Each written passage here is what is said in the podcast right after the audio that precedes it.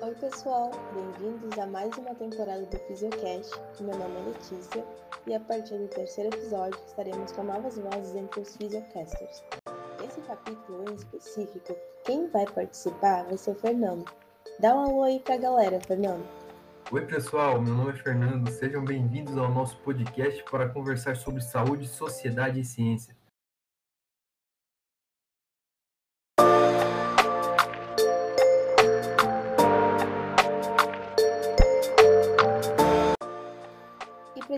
Iniciar os trabalhos, hoje vamos falar sobre um tema muito interessante. O nosso tópico vai ser as diferenças hormonais entre homens e mulheres. E nesse sentido, iremos conversar sobre como os hormônios que afetam o corpo humano e como a fisiologia feminina e masculina diferenciam-se. Bom, para darmos o início ao assunto, temos que relembrar que, do ponto de vista da teoria evolucionista, a existência de dois sexos e de suas características e funções distintas é considerada apenas mais uma tática em prol da sobrevivência e da perpetuação da espécie. Por exemplo, os níveis de testosterona são mais elevados nos homens do que nas mulheres, e assim pode afetar o desenvolvimento muscular, a densidade óssea e também a distribuição de gordura no corpo.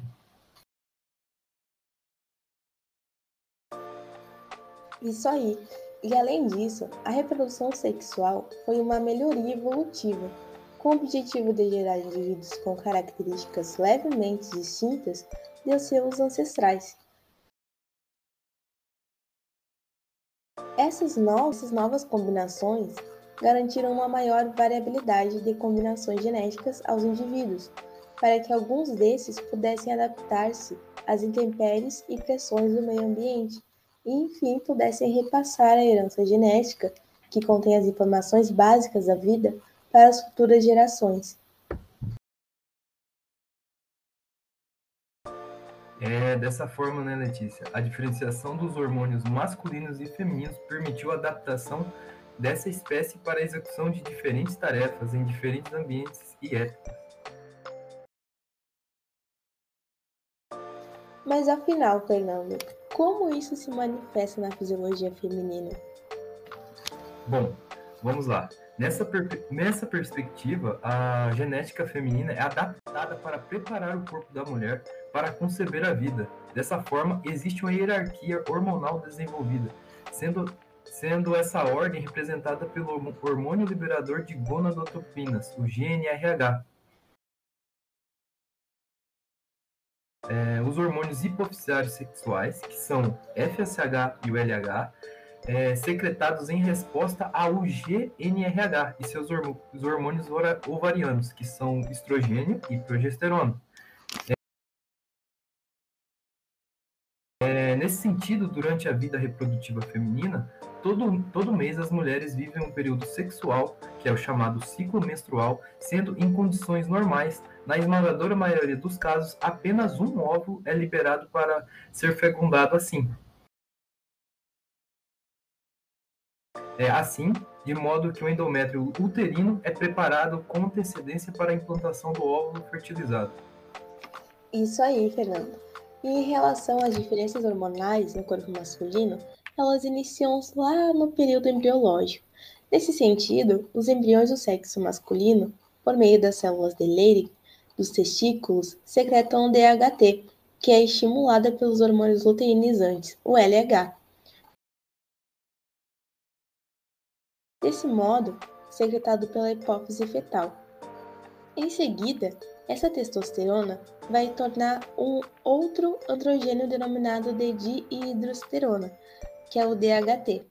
Logo, o DHT vai estimular o desenvolvimento das seguintes estruturas presentes no indivíduo: biologicamente masculino, que é a uretra, a próstata, o escroto e o pênis. Nossa, muito bem lembrado. É, explicação sobre essa transformação da testosterona em DHT é um evento importantíssimo para o desenvolvimento de características masculinas. Mas diz aí, Fernando, fala um hormônio que afeta diretamente o corpo das mulheres. Bom, um hormônio muito importante, é o que é, também ele é muito famoso na televisão e nas redes sociais, sempre estão falando, é, está relacionado com as mulheres, é o estrogênio. Ele vai promover o desenvolvimento do estroma das mamas, é, do crescimento do sistema de ductos para secreção de leite e depósito de gordura nas mamas, ainda é, vai estimula um crescimento ósseo, aumenta o depósito de proteínas, é, vai gerar ali um acúmulo de gordura nos tecidos subcutâneos, nos glúteos e coxas. É, ele também vai ajudar no desenvolvimento de pelos nas regiões pubianas e nas axilas após a puberdade. Uau, isso é incrível! E saber o que mais é interessante? Esses hormônios influenciam o desenvolvimento do corpo humano por diversas formas e por meio de órgãos e tecidos. Eles promovem mudanças que são características de cada sexo. Por exemplo, a testosterona vai ser responsável pelo desenvolvimento dos órgãos genitais masculinos, além de promover o crescimento da barba e dos pelos no corpo. E também ela é importante para a manutenção da massa muscular óssea dos homens, da massa muscular e da massa óssea dos homens. Já o hormônio folículo estimulante é secretado pela hipófise anterior e ele estimula uh, as células de sertólio, transforma as espermátides em espermatozoides, enquanto que os estrógenos vão ser produzidos em menor quantidade nos homens, e vão ser sintetizados a partir da testosterona e pelas células de Sertoli. Desse modo, eles auxiliam na função sexual, maturação óssea, regulação do metabolismo e entre outras funções. E por fim, os hormônios do crescimento vão controlar as funções metabólicas basais no testículo. Nossa, o corpo humano é fantástico, né? É muito incrível. Bem, esse é o nosso episódio de hoje e confesso que relembrei muita coisa.